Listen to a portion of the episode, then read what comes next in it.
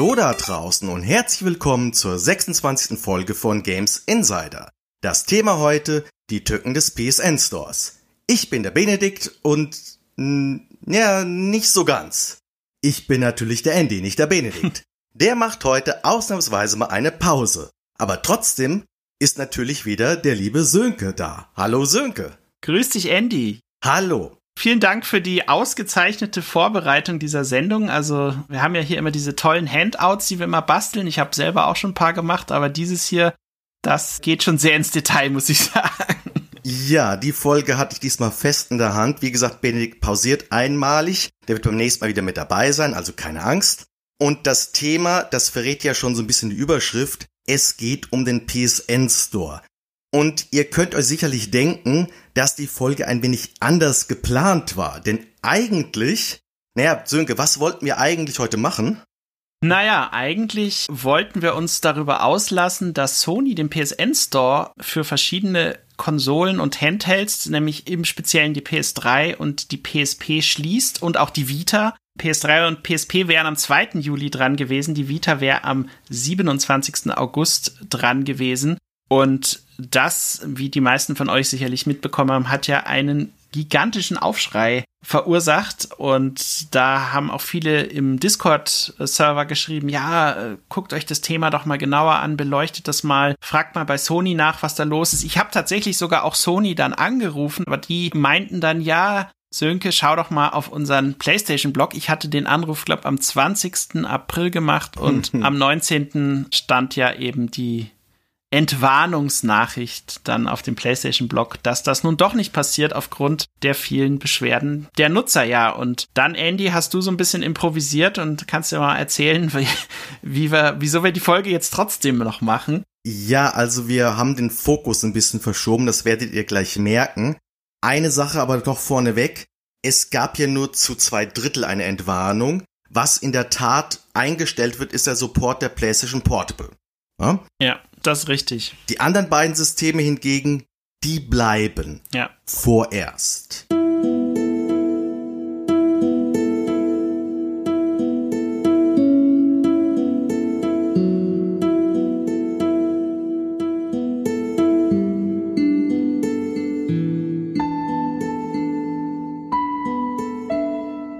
Also ursprünglich wollten wir über Spiele von diesen besagten Plattformen reden. Wir wollten die quasi empfehlen für all jene, die sie noch nicht besitzen, bevor es halt zu spät ist.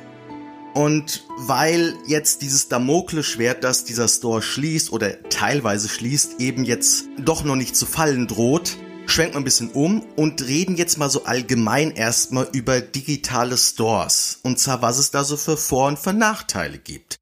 Denn ich glaube, diese PSN Store Geschichte hat jetzt schon einigen Leuten so ein bisschen Angst gemacht. Und so diese Zukunft, dass halt irgendwann Spiele nur noch alle digital erhältlich sind, das ist vielleicht nicht die rosigste, mhm. gerade für Sammler.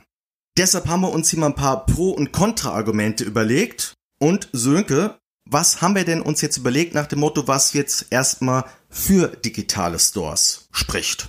Genau, also ich glaube, die meisten von euch kennen das ja auch, das größte, das beste und das wichtigste Argument ist sicherlich für viele einfach diese wirklich superschnelle Verfügbarkeit. Du gehst halt einfach auf den Store des entsprechenden Systems, suchst dir das Produkt aus, was du haben willst, bezahlst mit deiner Kreditkarte, kaufst es, lädst es runter, dann kannst du sofort spielen. Du musst nicht auf irgendwelche Sendungen warten. Du musst keine Sorge haben, dass auf dem Weg irgendwelche Lieferungen kaputt gehen, CDs zerbrechen, DVDs zerbrechen, Blu-rays zerbrechen. Dieses Problem hast du nicht. Ja, dann das zweite natürlich, es gibt keine Knappheit in dem Sinne. Also Downloads sind ja theoretisch unbegrenzt verfügbar. Man muss also keine Sorge haben, dass da irgendwie noch andere Leute dir irgendwie den Download 9999 vor der Nase wegschnappen und du dann nichts mehr kriegst. Ich kann mir vorstellen, dass das sicherlich hier und dort auch mal vielleicht Limitierungen kommen über Blockchain-Technologie und was auch immer in der Zukunft. Aber zurzeit ist es ja Gott sei Dank so, dass eben sich jeder einen Half-Life Alex für seinen Rechner Rechner eben als Download kaufen kann oder welches Spiel er auch immer mag. Ja, ab und zu gab es ja schon mal so eine Key-Knappheit, zumindest so eine kurzfristige. Ja. Weil die Keys müssen halt schon irgendwie generiert werden, aber das ist dann nur eine Frage der Zeit, dass halt wieder welche erhältlich sind. Genau. Und dann hast du natürlich sicherlich noch die Umweltdiskussion, nenne ich es mal. Ich glaube, das geht natürlich in zwei Richtungen. Zum einen hast du natürlich weniger Verpackung, du hast weniger Datenträger. Generell die Menge an Müll, die entsteht, ist geringer. Im Gegenzug dazu hast du natürlich aber die Server, auf denen all diese Daten vorgehalten werden müssen, den Leuten zur Verfügung gestellt werden müssen. Und das ist ja sicherlich auch der Hauptgrund seitens Sony für diese Überlegung, diese Server überhaupt erst abzuschalten, weil sie eben Geld kosten, weil sie Strom kosten, weil sie Personalkosten verursachen. Leute müssen sich um diese ganzen Dinge kümmern, müssen auf Supportanfragen reagieren und so weiter. Also der Umweltaspekt, da gibt es sicherlich Vor- und Nachteile. Ja, aber Andy, du hast da auch noch wesentlich mehr Punkte rausgearbeitet, die vielleicht auch noch äh, wichtig sind und an die wir uns auch sehr gewöhnt haben, muss ich sagen, ja. ja, jetzt kommt ein Punkt, das ist so einer, der mich persönlich immer aufregt, wenn ich so Leute höre, die ihre Spiele nur digital kaufen wollen. es steckt halt ein bisschen Faulheit dahinter. Ich habe schon vor Jahren Kollegen gehabt, die mir gesagt haben, sie haben keinen Bock, ständig zum Regal zu gehen und sich die DVD oder heute Blu-ray von einem Spiel rauszuholen und ins Laufwerk zu schieben. Ja, hast du alles auf der Festplatte, ja, dann kannst du gleich alles starten. Ich habe da gerade ein Pfeifen gehört. Ja, also was ich noch hinzufügen wollte, was mich tatsächlich, also ich kann diese Kollegen nicht ganz verstehen, was mich persönlich stört, ist natürlich die Tatsache, dass ab PlayStation 4 du ja sowieso jedes Spiel erstmal installieren musst und dann losspielen kannst. Nee, sogar seit der PlayStation 3 eigentlich schon. Du hast ja das nicht mehr so, wie es früher auf der Xbox 360 oder so war, wo du einfach wirklich große Teile der Daten dann werden ja von der CD dann auch runtergeladen. Das hast du nicht mehr bei vielen, also bei den meisten modernen Titeln, dass die sich dann tatsächlich während du spielst noch Daten von der Disk abgreifen, sondern das muss ja vorher immer alles installiert werden. Mich persönlich hat daran immer so vor allem auch die Lautstärke beim Installieren und so weiter gestört, aber ich kann trotzdem zu sagen, ich bin zu faul, um zum Regal zu gehen, um mir das da zu holen. Zumal es ja oft auch viel schneller geht. Also wenn du ein Spiel hast, was jetzt keinen Mega-Patch zum Starten braucht, dann bist du ja eigentlich auch mit einer Disk-Installation zeitlich oft schneller dran als mit einer richtig schnellen Internetleitung, ja. Aber ja, dann kommen wir noch zur Patch-Problematik, die wir nicht außer Acht lassen können, leider. Richtig. Ja. Ein anderer Punkt, der mir noch so eingefallen ist, wenn du halt eine digitale Version kaufst, dann ist die im Normalfall sofort gepatcht auf dem neuesten Stand. Kaufe ich ein Spiel physisch, dann ist das meistens eben nicht die aktuellste Version, gerade heutzutage nicht, erst recht nicht auf PlayStation 4 wo man dann eben auch, wie du schon so schön sagst, was bringen einem dann eigentlich die physischen Spiele noch, wenn man sowieso digital so viel runterladen muss, aber ja, dazu kommen wir noch. Mhm. Und ein anderer Vorteil, der mir bei digitalen Spielen eingefallen ist und der gerade bei Sony und PSN sehr greift, das ist halt Stichwort Crossplay.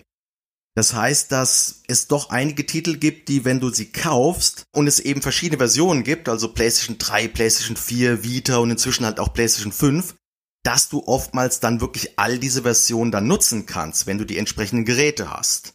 Genau, ja. Also das ist wirklich toll, ja. Und muss man gleich noch ganz kurz einschränkend sagen, dass es aber inzwischen auch physische Spiele gibt, ganz wenige, wo das halt dann auch funktioniert. Also da fällt mir halt die Ultimate Edition von Control ein. Wenn ich die für die PS4 kaufe, dann kann ich die halt auf die PS5-Version upgraden. Nee, also das Crossplay muss ich sagen, als großer Fan der Vita fand ich das wirklich immer toll, wenn ich mir dann ein Vita-Spiel kaufe und hab's dann automatisch für PS3 oder umgekehrt. Also das war immer schon eine sehr schöne Sache und es ist ja auch ein Aspekt, der heute durch dieses Cross-Save und Cross-Play und Cross-Buy letztendlich eins bedingt das andere und wenn du Cross-Play anbietest, dann liegt natürlich Cross-Save und Cross-Buy, das liegt dann alles sehr nah beieinander und das sind sicherlich die digitale Vorteile, die man nicht mehr missen möchte, ja.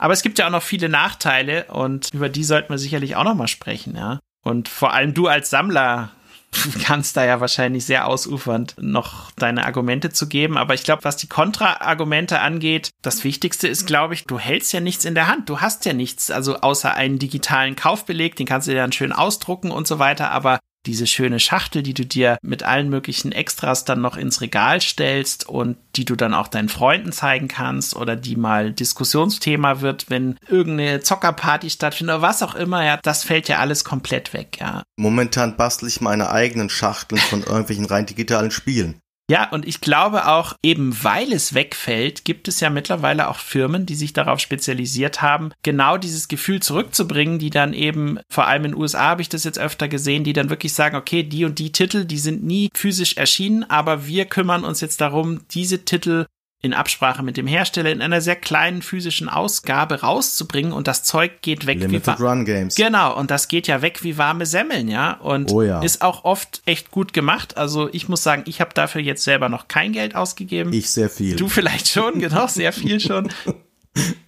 Aber es hat, glaube ich, durchaus seine Berechtigung, vor allem vor dem Hintergrund, jeder Store könnte verschwinden. Und wenn man sich die Vergangenheit anschaut, äh, sprechen wir später noch drüber, es gibt ja auch diverse Stores, die es halt einfach nicht mehr gepackt haben, ja. Naja, und dann gibt es natürlich noch die Tatsache, diese ganze, was kaufst du denn da eigentlich, wenn du digital kaufst und du kaufst ja letztendlich nur das Nutzungsrecht das Nutzungsrecht kann dir halt eben unter allen möglichen Umständen entzogen werden oder nur für bestimmte Modi entzogen werden. Ubisoft zum Beispiel sind ja Weltmeister darin. Die dokumentieren das mhm. übrigens auch auf ihrer Webseite, auf ihrer Support-Seite wird es auch von Ubisoft offiziell dokumentiert und auch gesagt so, hey, tut uns leid und so, aber wir müssen das jetzt machen, weil wir müssen Personal und Kosten einsparen für Server und so Spiele wie jetzt in diesem Jahr wird er zum Beispiel abgeschaltet auf Konsole. Rainbow Six Vegas, Vegas 2, Ghost Recon, Future Soldier und diese ganzen Spiele, da schalten sie einfach den Multiplayer-Modus ab. Und auch da, klar, das bringt dann auch jemand, der die Disk-Version hat, nichts mehr, aber das sind so die Vorboten und, und die Zeichen, die du jedes Mal spürst, irgendwie, dass eben diese Abschaltung halt auch mit echten Problemen, nämlich der Tatsache, dass du es einfach nicht spielen kannst, einhergeht. Es gibt aber auch Ausnahmen wie GOG, äh, Good Old Games, die halt wirklich sagen, okay, Viele von euch haben da ja sicherlich auch schon mal geshoppt, dass sie einfach die Sachen DRM-frei anbieten und du kannst es dann backuppen und sichern und kopieren, wie du letztendlich möchtest. Und das ist natürlich eine sehr lobenswerte Ausnahme und sicherlich auch ein Grund, warum GOG sich immer noch sehr gut, glaube ich, gegen Steam behaupten kann, ja. Wenn ich Spiele gerade am PC kaufen möchte und ich sehe sie auf GOG oder auch im Humble Store sind ja auch manche Spiele DRM-frei, oder auch im oft gehassten Epic Store kannst du die kopieren, wie du willst, und sie laufen in der Tat offline, also ohne dass du Epic Store geladen haben musst, funktionieren die Spiele in der Tat. Ich habe es ausprobiert mal. Mhm, ja, cool. Wenn es halt eben die Möglichkeit gibt, die Spiele dort zu kaufen, dann bevorzuge ich auch diese Methode, ja. weil ich mir davon eben Kopien machen kann. Ja.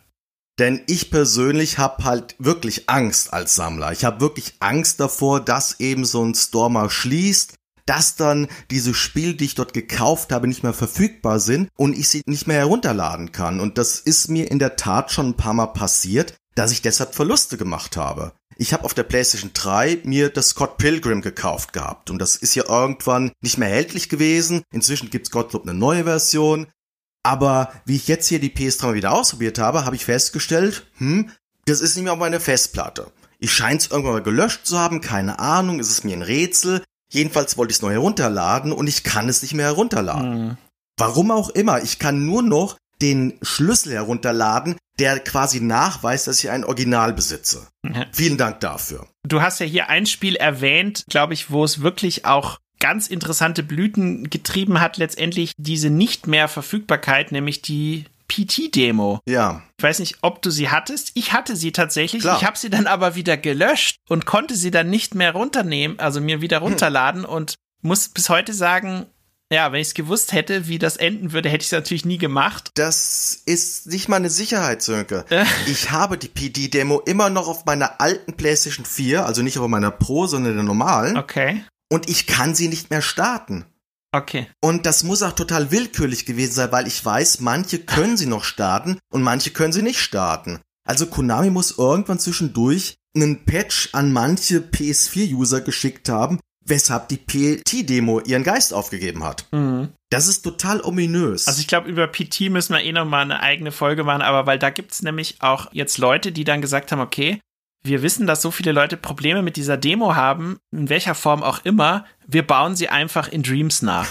ja, das ist so, Ja. so ein Punkt. Du kannst also PT in Dreams spielen zum Beispiel. Es gibt aber auch schöne Videos auf YouTube, wo du zum Beispiel sehen kannst, was kommt, wenn du das Areal der Demo verlässt. Da hat nämlich Konami vergessen, bestimmte Daten irgendwie aus dem Programmcode rauszulassen. Und da gibt es tatsächlich YouTube-Videos, die dann Bereiche außerhalb des offiziellen Demo-Contents zeigen. Aber ich Ja, glaube, wir schweifen ab und sollten wieder zu den Store-Themen zurückwandern. Aber man sieht schon, also es sind wirklich Geschichten, die da dranhängen und auch man ärgert sich einfach unglaublich, dass vor allem so vielversprechende Projekte dann plötzlich aufgrund so einer Sache einfach nicht mehr für die Öffentlichkeit zugänglich sind, ja. Ja, also mir ist wirklich ein kompletter Account von Desura platt gegangen. Also was heißt, der ist bei jedem platt gegangen, weil Desura existiert nicht mehr. Für die Leute, die nicht wissen, was das ist, das war mal auch ein digitaler Store, so ähnlich wie Itch.io, die sich halt wirklich auf sehr kleine Indie-Spiele konzentriert haben, die halt den Sprung auf Steam nicht geschafft haben. Mhm. Und der Store ist, glaube ich, bis 2016 hat er existiert. Genau, Oktober 2016. Und ja. ich hatte mir die meisten Sachen runtergeladen gehabt. Also ich habe vieles auf meiner Festplatte, Gottlob, aber nicht alles. Und wie ich dann gemerkt habe, okay, das ist alles weg, kann auch nicht mal runterladen, habe ich halt in meiner Liste, meiner Sammlung festgestellt, dass zehn Spiele für mich auf ewig verloren sind, weil du die auch nicht auf anderen Plattformen kaufen kannst. Mhm. Die sind wirklich lost. Wie alte Stummfilme aus den 20er Jahren. Und weißt du, ob sich die Entwickler da nochmal geäußert haben, ob die es irgendwie auf anderem Wege zur Verfügung stellen wollen? Manche ja, aber beim anderen Titeln, wie gesagt, bei so ein paar Spielen, da gibt's anscheinend auch niemanden, der an die Entwickler rangekommen ist oder die haben nichts dazu gesagt, mm. sind vielleicht in ihrem Leben vielleicht eine ganz andere Richtung gegangen, haben sich nicht mehr um Spieleentwicklung gekümmert. Ich meine, das sind jetzt keine wirklichen Meisterwerke. Das sind kleine Indie-Projekte, die auch oftmals eher so Beta-Versionen waren. Ja. Aber trotzdem, das ist halt wirklich ein Beispiel, wo auch ziemlich genau von heute auf morgen es nicht mehr möglich war, diese Spiele herunterzuladen. Mhm, ja. Und dann war es halt, wenn du das halt nicht bis zu dem Zeitpunkt nicht gemacht hast, ja, dann war dein Geld weg. Ja.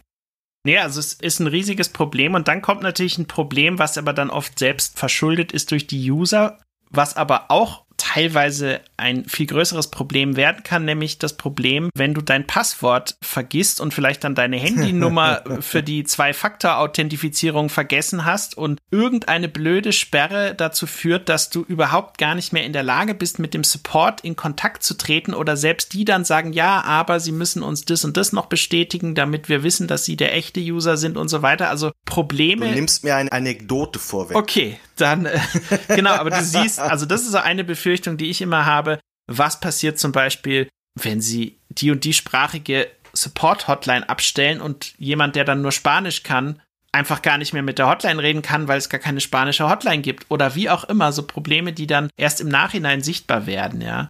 Genau, aber erzähl du doch mal dein Passwortproblem.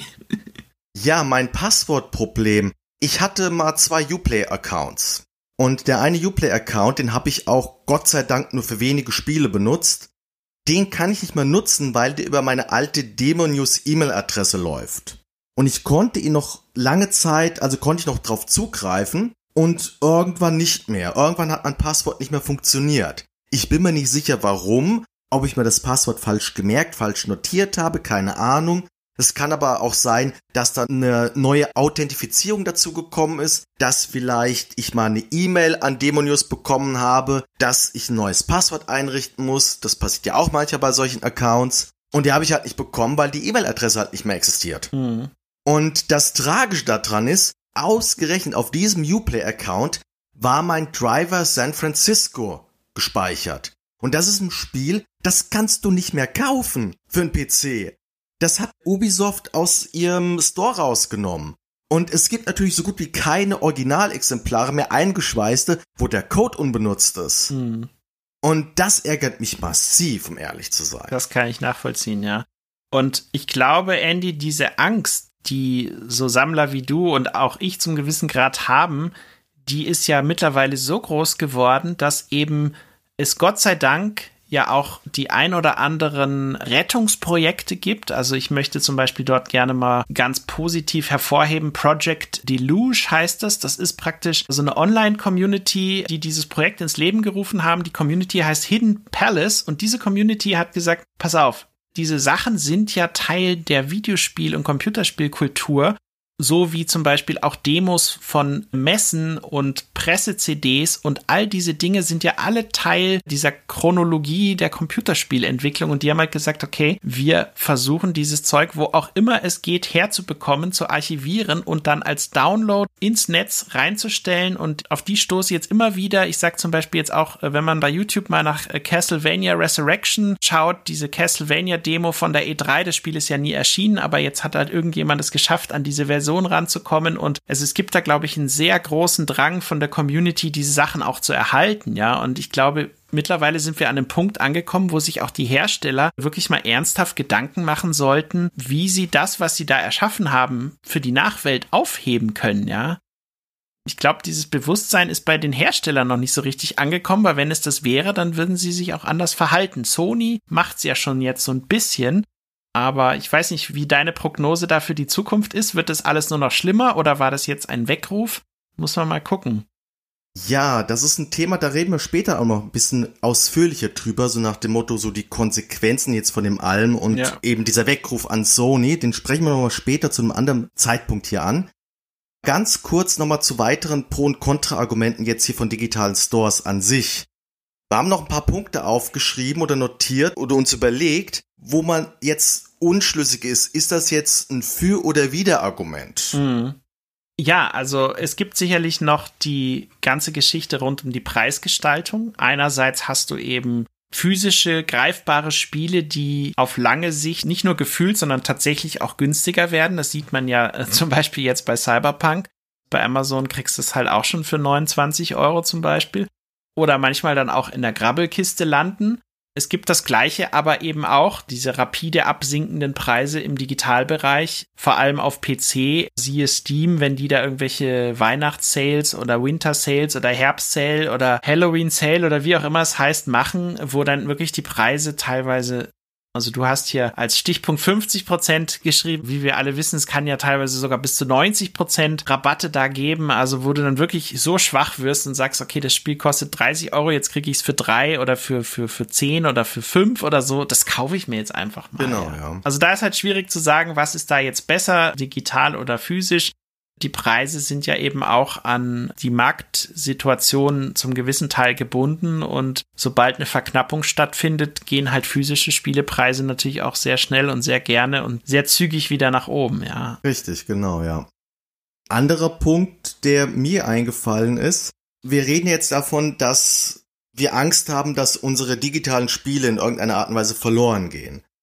Gerade so Leute, die jetzt nur physisch kaufen, also ich kenne wirklich Sammler, ich will nicht sagen Freund, aber quasi so auch Zocker, die seit den 80er Jahren halt Spiele spielen und kaufen, so wie ich das halt mache. Und die halt wirklich digitale Spiele absolut nicht kaufen. Die weigern sich.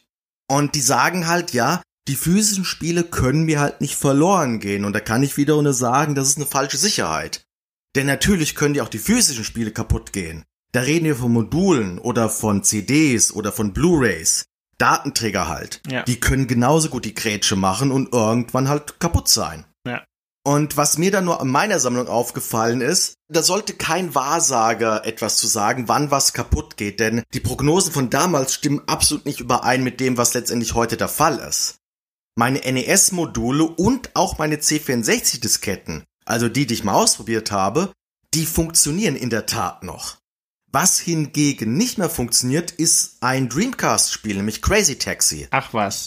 Es hat anscheinend irgendwie eine Umwucht bekommen, weshalb die Konsole mit dem Streamen nicht nachkommt. Ach scheiße. Also ich habe noch Glück gehabt, weil gerade Dreamcast-CDs, die sind ganz stark anfällig auf diesen Disc-Rot. Mhm. Also dass wirklich deine CD, DVD-ähnlichen Datenträger, dass die verrotten. Ja. Also wie gesagt, physisch allein ist nicht die Sicherheit, dass deine Spiele auf Dauer eben erhalten bleiben. Weshalb ich aber auch gerade bei so älteren Titeln, die dann auch gerne als Kopie auf dem PC habe. Ich habe zum Beispiel meine PC-Disketten, die habe ich mir schon vor Jahrzehnten einfach kopiert und auf eben einer Festplatte gespeichert. Mhm, ja, ja. Ich habe gesehen, wenn man mal so googelt, also selbst die Kollegen von chip.de geben auf ihrer Webseite Tipps, wie man Wii-Spiele backupt. ja, also da gibt's einfach einen großen Bedarf, auch seitens der Nutzer natürlich zu gucken, was kann ich denn nun auch wirklich machen, um mir diese Sachen zu erhalten und das mit Dingen zu tun, die ich mir selber schon gekauft habe damals. Und ich glaube, dein Ansatz, den finde ich nicht schlecht, wirklich zu sagen, du hast mir in einer Folge erwähnt, also als jemand, der wirklich sehr intensiv intensiv und gerne sammelt. Du kaufst dir Spiele, sammelst sie, packst sie teilweise nicht aus und spielst sie aber trotzdem aber eben auf PC. Ist das weiterhin der Fall, oder? Ja, wobei ich gleich sage, ich pack sie aus. Ich hasse okay. es, Spiele in Folien zu halten. Ich weiß, die Sammler von eingeschweißten Spielen jaulen jetzt auf, aber ich krieg das nicht hin. Für mich ist das Tollste, die aufzumachen, mal kurz reinzuschauen, Da ist noch ein kleines Booklet bei manchen limitierten Sachen mit dabei. Ich brauche das einfach. Ja, Aber ansonsten, ja, so viele Indie-Titel, die ich auf dem PC kaufe, kaufe ich mir dann für die PS4, weil es sie dort physisch gibt. Und sag mal, hast du ein Spiel auch doppelt gekauft, dass du sagst, okay, ich kaufe es, einmal um es verpackt zu haben und einmal um es dann auch auspacken zu können? Oder ist das zu viel des Guten? Das habe ich bislang nur mit einer Musik-CD gemacht. Und zwar die Symphonic Shades. Okay. Das ist das erste Orchesterkonzert mit Chris Hülsberg Musik. Die CD habe ich mir wirklich doppelt gekauft und einmal äh, eingeschweißt gelassen. Das ist das einzige. Ja. Pro und Contra, ich glaube, da fallen einem auch immer wieder noch andere Geschichten ein. Ich glaube auch tatsächlich, wie du sagst, diese falsche Sicherheit ist nicht zu unterschätzen, weil selbst wenn man lange sammelt, plötzlich hat man Kinder im Haus und hat aus Versehen das Regal wo die Sachen drin sind, ein bisschen zu tief platziert und vergessen abzuschließen oder was auch immer, machen die auf und zerren alle Disks raus und schon gehen die Probleme los. Also das sollte man sich, glaube ich, immer wieder mal vor Augen führen und dann entsprechend überlegen, wie kann man da für Sicherheit sorgen, ja. Aber ich glaube, vollständige Sicherheit wird man nicht haben können. Oder Andy, ist es utopisch, glaube ich, zu Nein. denken, dass, dass das. Nein, also ich mache meine vollständige Sicherheit, indem ich wirklich von ganz vielen Sachen halt verschiedene Kopien oder Versionen halt wirklich habe. Ja. Also gerade digitale Spiele, die ich DRM-frei habe, die habe ich auf mindestens zwei Festplatten gespeichert. Mhm. Und das auch aus gutem Grunde. Mir ist auch schon die eine oder andere Mal die Festplatte mal wirklich mal kaputt gegangen. Ja. Also das ist keine dumme Paranoia, die ich hier schiebe. Und ich habe sogar, das habe ich auch schon lange nicht mehr gemacht, aber früher habe ich sogar die Spiele auf DVD gebrannt. Müsste ich jetzt mal wieder ein Blu-ray machen, weil DVD, die sind halt jetzt zu klein dafür, weil auch die digitalen Spiele zum Runterladen sind ja inzwischen so groß. Ja. Aber gut. Ich glaube, was so dieses Thema Backups angeht, das gibt es ja mittlerweile, je öfter man da recherchiert, desto mehr Fälle findet man eben auch von ganz renommierten Entwicklerstudios, die dann einfach wirklich vergessen haben, irgendeinen Programmcode. Also ich möchte hier gerne mal als Beispiel Ultima 8 The Lost Whale erwähnen.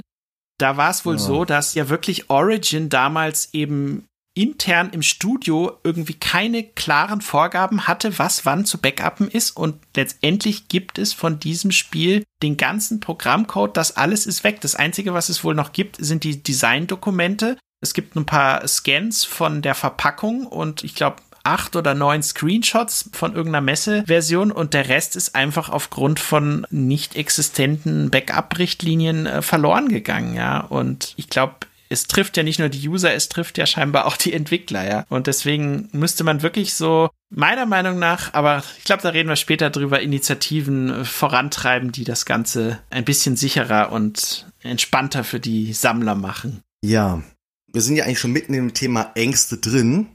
Noch eine Angst, die jetzt wieder mit den physischen Spielen gekoppelt ist und die jetzt schon seit, ach, also die mich auch schon seit sieben Jahren beschäftigt. Also ich habe das schon vor sehr, sehr langer Zeit gesehen, beziehungsweise wo halt die Ära PlayStation 4 und Xbox One anfing. Das ist halt diese Scheiße mit den Day One Patches. ja, das heißt, wenn ich mir heute ein Spiel physisch kaufe, also gerade neu, was jetzt neu im Laden steht, jetzt nicht diese Limited Run Games Sachen, die sind ja in der Regel fertig gepatcht auf der Disk drauf. Aber so neueste Titel, ja, so ein Call of Duty oder ein Assassin's Creed, das ist ja meistens, ich will nicht sagen halbfertige Version, aber in der Regel nicht die optimierteste. Ja. Und es gab auch schon ganz früh einen Fall, wo die Version, die auf der Blu-ray drauf war, dass die doch nahezu an der Unspielbarkeit geruckelt hatten. Das war The Evil Within. Hm. Das ist von 2014 oder 15. Ja. ja. Also wirklich eines der ersten PS4 Xbox One Generation Spielen. Und bei PC-Spielen, wenn es überhaupt noch physisch gibt, da ist ja gar nichts mehr drauf. Ja? Höchstens ein kleiner Teil oder irgendein Programm, was Steam aktiviert. Und da habe ich halt eben auch die Angst, ja, was ist halt, wenn dort halt mal die Server nicht mehr da sind, über die ich diese Patches hätte kriegen können. Und was mich halt auch mal interessiert, wieso es da noch nicht Klagen gab, dass wenn ich ein Spiel physisch kaufe, jetzt für einen PC, das ist ja in der Regel an Steam gekoppelt oder an Uplay oder an Origin. Und das ist ja damit auch eigentlich nur ein Recht auf Nutzung und kein Kauf. Obwohl ich das Spiel physisch gekauft habe. Das wundert mich schon ein bisschen, dass es dort noch keine handfesten Klagen zu gab, weil ich kann mir einfach nicht vorstellen, dass das mit dem Verbraucherschutzkomfort geht. Mhm. Also ich glaube, klar, man segnet ja vor der Installation meistens alle möglichen Dinge ab, wo man ganz schnell durchscrollt, dass es da vielleicht aufgegriffen wird, aber du hast schon recht. Also ich vermute mal, wenn man da ein bisschen tiefer gräbt, wird man sicherlich den ein oder anderen wackeligen Punkt finden. Und ich glaube auch, je mehr dieses Thema so in die Augen der Öffentlichkeit drückt, die Sammler wissen das ja sowieso schon seit langer Zeit, wo die Probleme liegen, aber viele Otto-Normal-User, die interessiert das vielleicht noch gar nicht so sehr, aber die merken jetzt eben auch, da braut sich was zusammen und da ist zu hoffen, dass da wirklich mal so, so eine Klage dann so reinhaut, dass eben die Hersteller sich selber auch irgendwie verpflichtet fühlen, ihre Spiele vielleicht nach einer bestimmten Zeit, fünf bis, na, sagen wir mal 15 Jahre oder was, müssen sie die dann auf diese Archivplattform stellen oder was auch immer da für Ideen kommen werden. Aber es ist gut, dass wir das hier ansprechen, sag ich mal. Ja, und was halt aber eben das ultimative Damoklesschwert ist und bleibt, das ist, weil es eine immer stärker und immer größer werdende Vernetzung von Konsolen, von Videospielkonsolen mit dem Internet gibt. Das halt wirklich mal der Wegfall aller Spiele für ein System, die du je gekauft hast, so wie das bei mir mit der Desura-Bibliothek passiert ist. Mhm. Ja, dass das wirklich alles weg ist. Alles futsch. Und damit kommen wir zu einem richtigen Horrorszenario, was ja auch seit ein paar Wochen regelrecht Schlagzeilen gemacht hat. Und das ist das CMOS-Debakel von Sony.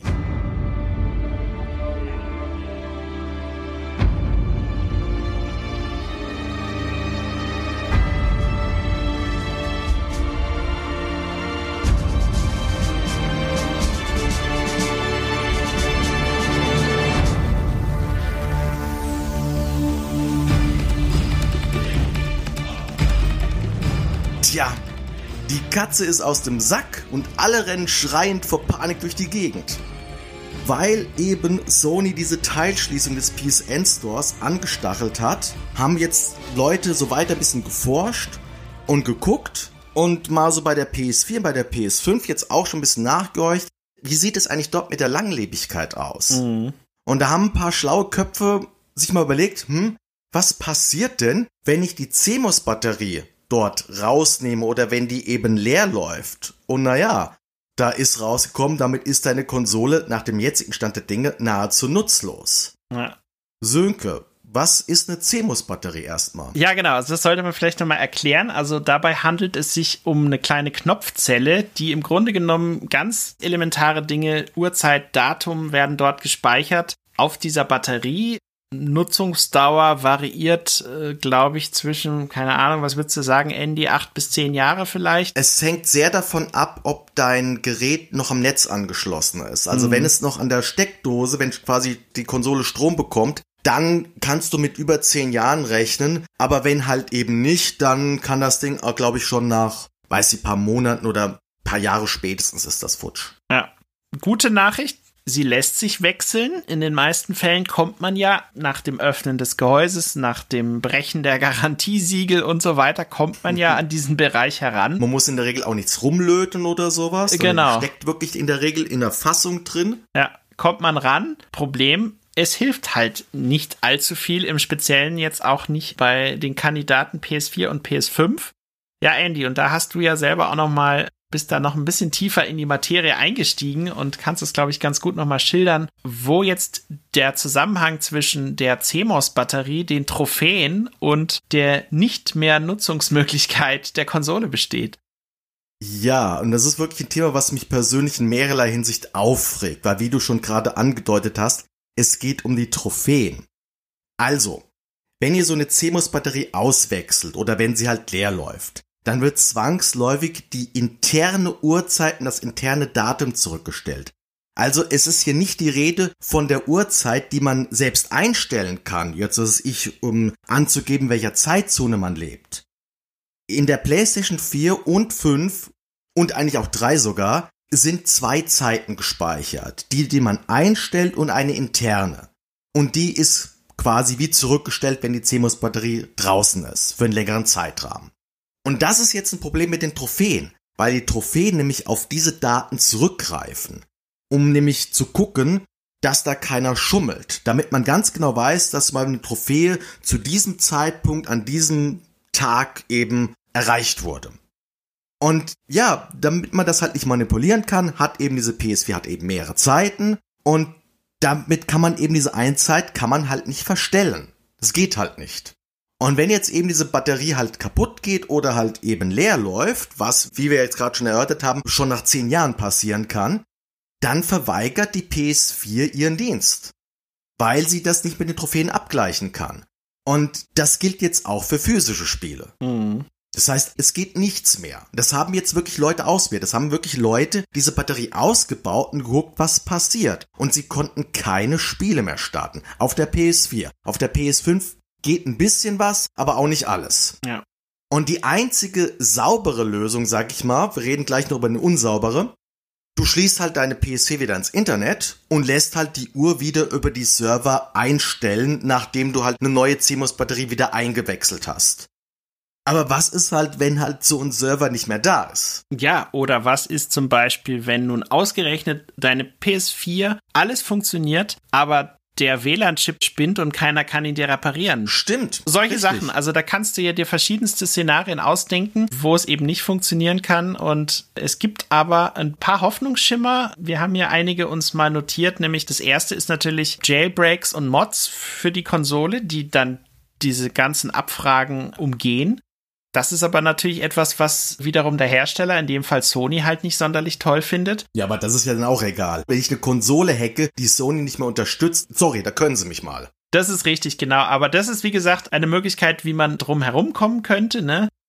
Dann gibt's noch die weitere Möglichkeit, dass es eben, wie du schon erwähnt hast, auch Titel gibt, die das scheinbar gar nicht zu stören scheint. Also wurde wohl bei Spider-Man Miles Morales ausprobiert. Da scheint das äh, keine Rolle gespielt zu haben. Also auf der PS5, ganz wichtig. Auf der PS5, genau. Ja. Der YouTube-Channel Does It Play hat quasi auch auf der PS5 mal die CMOS-Batterie mal rausgewechselt. Name ist Programm, ja. Und hat dann eben mehrere PS5-Titel ausprobiert. Sie haben halt festgestellt, Spider-Man Miles Morales lief unter anderem. Ja weil es wahrscheinlich auch in keinster Weise irgendwelche Online-Funktionen oder warum auch immer, ich weiß nicht, ob sie es begründet haben, aber. Also begründet wurde da gar nichts, mhm, okay. weil Sony hat dazu gar nichts gesagt.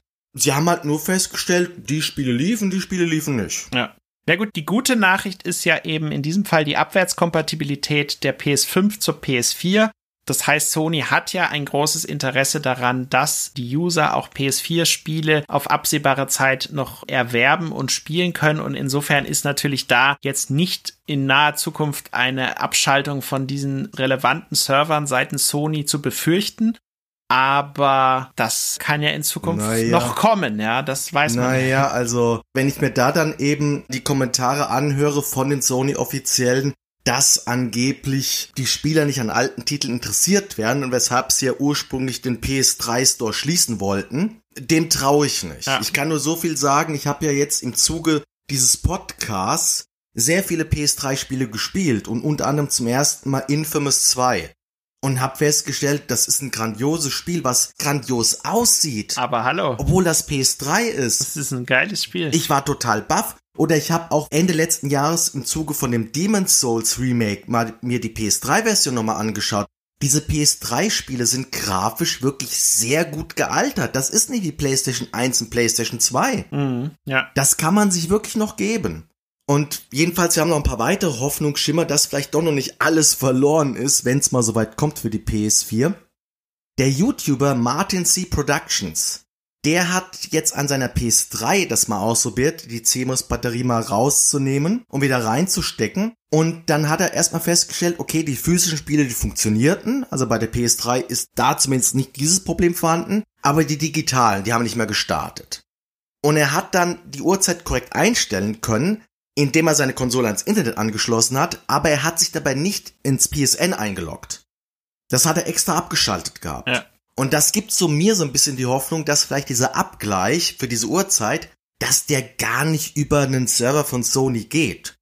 Sondern dass der irgendwo, was ist ich, wo die Uhrzeiten von einer Atomuhr gespeichert ist, dass es irgendwas Globales ist, was gar nichts mit Sony zu tun hat. Mhm. Dass einfach nur irgendwo geguckt wird, die Uhrzeit ist dort gespeichert, amtlich, und das greifen wir jetzt uns rüber. Und ja, wäre wünschenswert und ist vielleicht auch eine Überleitung zum Lösen des Problems, nämlich was kann denn jetzt Sony ganz konkret machen? Vielleicht können sie es ja so angehen, dass sie sagen, wir machen noch mal ein weiteres Firmware-Update, was dann zum Beispiel diesen Server, auf den sie zugreifen, so verändert, dass es eben nicht mehr ein Sony-Server ist, sondern einer, der ohnehin, wie du sagst, Weltzeituhr oder diese Server, auf die zum Beispiel Apple für seine Systemuhren zurückgreift und so weiter, gibt es ja verschiedene Zeitgebungsserver, dass man da dann stattdessen drauf zugreift.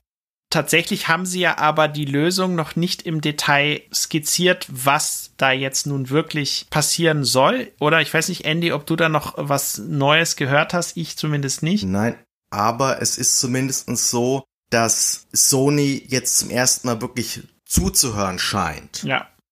Und da kommen wir jetzt zum nächsten Thema unseres Podcasts, nämlich die Konsequenzen von diesen ganzen Ängsten, die wir gerade haben, was gerade jetzt passiert und inwiefern wir dann vielleicht weil wir jetzt endlich mal drüber nachdenken, die Sache ernst nehmen, vielleicht deshalb unsere PS4 und unsere PS4-Spiele in Zukunft retten können.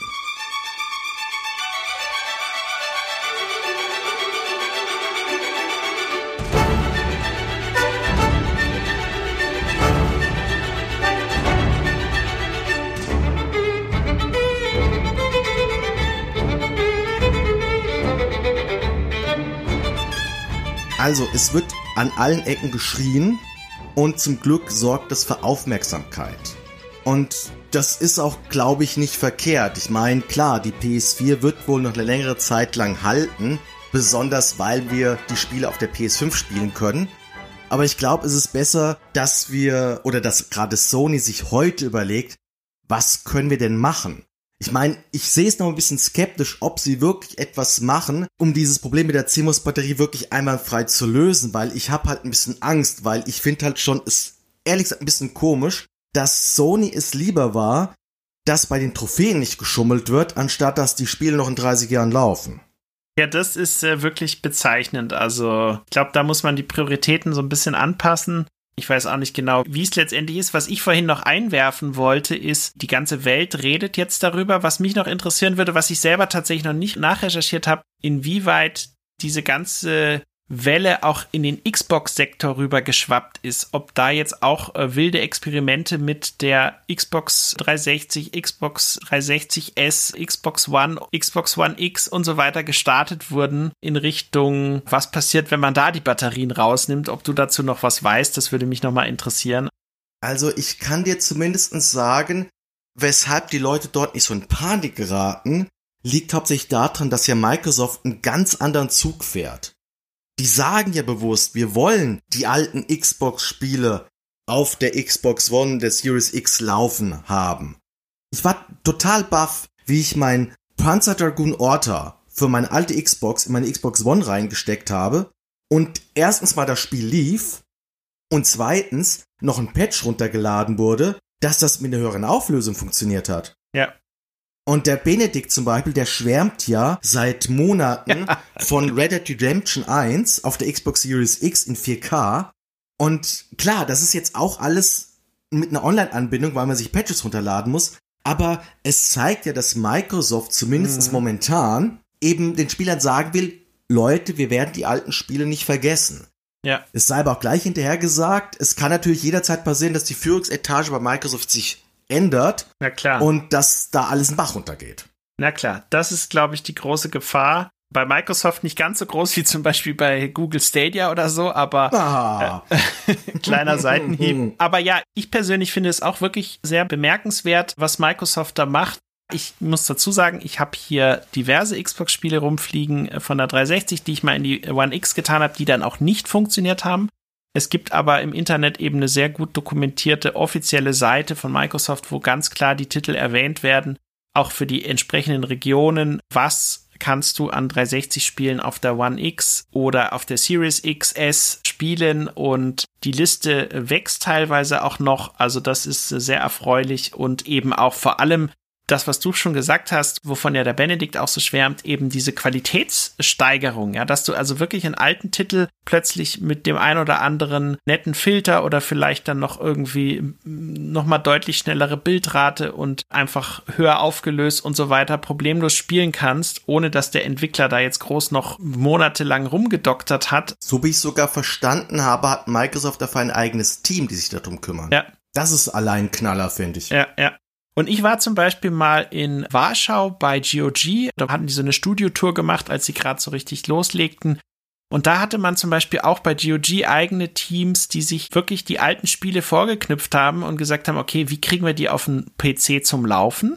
Aber nicht nur das, die dann mhm. auch gesagt haben, was können wir mit diesen Spielen machen, damit die größten Probleme, die früher alle gestört haben, das funktioniert natürlich auch nicht bei jedem Titel, aber wenn es möglich ist, durch kleine Eingriffe diese Fehler zu beheben, dann haben sie halt auch das noch versucht, ja, und das finde ich also super und absolut hervorzuheben. Und ich glaube, dieser Gedanke, den sowohl Microsoft als auch GOG so ein bisschen in die Welt tragen, das, das müsste es einfach noch viel öfter geben. Und dann steigt das Bewusstsein auch einfach mehr dafür, ja. Das ist am Wachsen. Limited Run Games, die veröffentlichen ja auch jetzt Spiele, alte PC-Spiele aus den 90er Jahren. Die haben ja diese LucasArts-Lizenz bekommen, weshalb die die ganzen Star Wars-Titel neu veröffentlichen dürfen. Und die laufen eben jetzt zum Teil auf der PlayStation 4. Und die haben jetzt eine Ausschreibung, dass die Leute suchen, die sich eben äh, so auf Emulation und auf so Umsetzung alter Titel eben spezialisieren für neue Systeme. Mhm. Ja, es passiert auf jeden Fall was und es muss aber noch viel mehr passieren. Äh, wir haben ja noch einen Punkt, der, glaube ich, noch wichtig ist. Was passiert zum Beispiel, wenn jemand, dem ein Account bei Portal XY gehört, wenn der stirbt? Wie funktioniert die Weitervererbung dieses Accounts? Vor allem dann, wie funktioniert sie, wenn die Angehörigen nicht im Besitz der Login-Daten sind? Ja, das ist ja dann oft der Fall. Derjenige hat das in seinem Passwortmanager notiert, hat es aber niemandem gesagt und plötzlich kommt keiner mehr ran und dann wirst du bei der Hotline abgelehnt, weil du nicht der und der bist, weil der ja gestorben ist. Ja, und schon wieder ein Problem. Das ist einer Freundin von mir passiert. Okay. Das ist einer Freundin von mir passiert. Deren Vater ist gestorben. Also sie hatte eine riesige Sammlung mit physischen PC-Titeln, wo halt die ganzen Keys halt alle eingelöst waren. Mhm.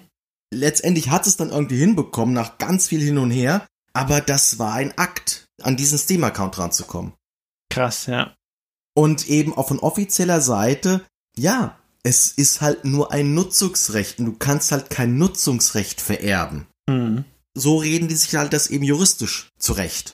Ja, also auch da glaube ich wirklich die Sensibilisierung, die ja Gott sei Dank jetzt auch hier durch Podcasts wie uns, aber sicherlich auch durch viele andere Bereiche eben stattfindet, die ist sehr wichtig und gut und vieles hat man auch in der Diskussion vielleicht noch übersehen, wo man gar nicht so dran denkt, aber ein bisschen was passiert und ich glaube, es ist ein Feld, was ja auch wichtig ist, um vielleicht auch im Bereich der Spieleentwicklung Vielleicht gibt es ja Titel XY, der nicht mehr zugänglich ist, aber genau in diesem Titel wurde dieses eine Element besonders gut umgesetzt und die Leute, die es mal ausprobieren können, können es gar nicht mehr ausprobieren, weil sie nicht drankommen dass da eben auch eine Beschränkung im Bereich derjenigen, der die Spiele macht, stattfindet, weil sie diese Leute nicht mehr die Möglichkeit haben. Sie können sich das nur noch in YouTube-Videos anschauen oder für horrende Preise auf eBay kaufen. Und ich glaube, die Branche muss einfach irgendwie so einen Gedanken des wirklich mehr dafür tun, dieses Kulturgut zu schützen und wenn es sein muss, auch rechtlich zu schützen. Ja, ich glaube, das finde ich persönlich sehr wichtig, dass man ja. dann auch sagen kann, hier gibt es wirklich ein Gesetz, da steht drin, das muss geschützt werden. Ja, genauso wie Tier. Okay, das ist jetzt ein krasser Vergleich, aber ich glaube, das ist einfach ein Recht auf Schützen von interaktiven Inhalten. Sowas brauchen wir in Zukunft.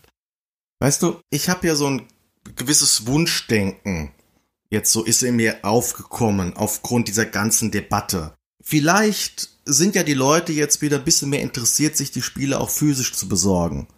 Weil jetzt hier diese Probleme mit diesen digitalen Stores eben so nach und nach ans Tageslicht kommen. Und der Paranoiker hingegen, der sagte aber dann wieder, ja, dann gucken sich Leute das mit der CMOS-Batterie an und denken sich, physisch, digital ist ja scheißegal. Es funktioniert ja eh nicht mehr in 20, 30 Jahren. Hm. Ich meine, das, was du gerade gesagt hast mit dem, dass es sich ja lohnt, auch nur auf Spiele zu schauen, die es vielleicht auf verschiedenen Systemen gibt, aber die eben so und kleine, feine Unterschiede haben. Wenn ich da jetzt an PS3-Spiele denke, dann muss ich jetzt an Heavy Rain denken Gibt's inzwischen für den PC, ist super. Aber nutzt die PC-Version den Six-Axis-Controller aus? Richtig, ja. Ja, oder Unfinished Sworn ist für PlayStation iToy-Kamera mit dem Move-Controller eigentlich gedacht. Kann ich auch im PC spielen. Mhm. Aber ist das das Gleiche? Ja. Sehr guter Punkt. Also ich spiele zum Beispiel gerade hier Rayman Legends. Tolles Koop-Spiel, aber Rayman Legends war eben von Anfang an, und das merkst du, wenn du das Spiel länger spielst, und ich habe es tatsächlich schon, keine Ahnung, mindestens zehn Stunden oder mehr gespielt und das Spiel ist ja dafür ausgelegt, dass eben eine fünfte Person oder ein Mitspieler über das Wii U Gamepad äh, mit der Umgebung interagiert. Das wird in den Versionen für alle anderen Systeme über einen automatisch von der KI gesteuerten ich weiß nicht, wie diese Figur im Spiel heißt, aber dieser, dieser eine Lum oder was, der da rumfliegt und dir irgendwie die Umgebung an bestimmten Stellen manipuliert, aber du empfindest das Spiel einfach irgendwie anders und merkst, dass es in diesem einen Punkt irgendwie, irgendwas wurde da gemacht und es fühlt sich nicht so richtig rund an, ja. Und deswegen glaube ich, ist es so wichtig, die Spiele auf diesen Originalsystemen, für die sie ursprünglich gemacht wurden, dass du sie da auch in Zukunft immer spielen kannst, ja. Oder ich denke an PS Vita Spiele, die ja sehr viel mit dem Touchscreen arbeiten und vor allem allem Thema PS Vita nicht nur mit dem vorderen Touchscreen, sondern ja auch mit dem hinteren. Und das ist ja eine Sache, die meines Wissens nach kein anderes Gerät zurzeit anbietet, dass du eben von unten auf den Touchscreen drückst und dann Dinge nach oben schiebst. Und das wird ja in einigen Vita-Spielen sehr gut rübergebracht, auch spielerisch gut ins Gameplay integriert. Und solche Sachen, die kannst du durch Emulation einfach nicht so richtig wiedergeben. Geht einfach nicht, ja. Richtig. Ist mir auch mir gerade eingefallen, nach dem ja. Motto, wie willst du das emulieren? Ja. Ich meine, zum Glück, in Anführungszeichen, es gibt jetzt nicht sehr viele Videospiele, die das ausgenutzt haben.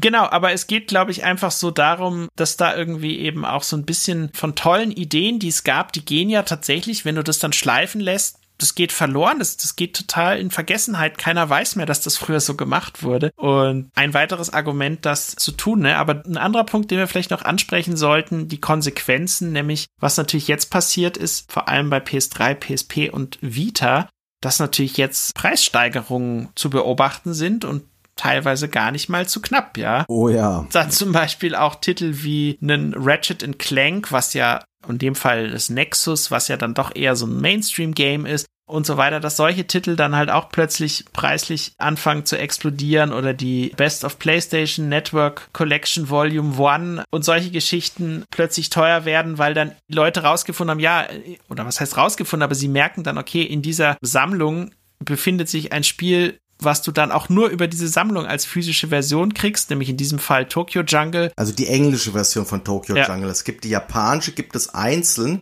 aber in dieser Kollektion ist die einzige physische Version der englischen Version dieses Spieles enthalten. Mhm. Genau, also ich glaube, wenn man da mal recherchiert, wird man und vor allem sich vielleicht auch eine Tabelle macht, so jeden Monat mal die Preise notiert, um zu gucken, wie die Kurve, in welche Richtung sie geht, wird man doch eine starke Steigerung in vielen Sachen beobachten können ja. und vor allem bei den Titeln, die halt wirklich doch jetzt eine gewisse Seltenheit erreicht haben. Das Ratchet Clank Nexus, da war ich total baff, das ist jetzt kaum noch für unter 40 Euro zu haben. Und ich habe noch Glück, ich bin noch an ein Exemplar für 20 Euro rangekommen jetzt hier. Mhm. Und das scheint weiter zu steigern. Und es ist nur so am Rande, ist mir das aufgefallen. Das ist in Europa geht es noch mit der Preissteigerung. Wo es ganz schlimm ist, ist in Amerika.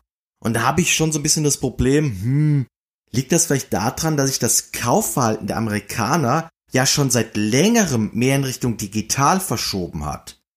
Und dass dort eben deutlich weniger Leute die Spiele noch physisch gekauft haben, wie jetzt wir hier in Deutschland und die jetzt aber Panik bekommen, ja. weil der digitale Store schließt. Ja.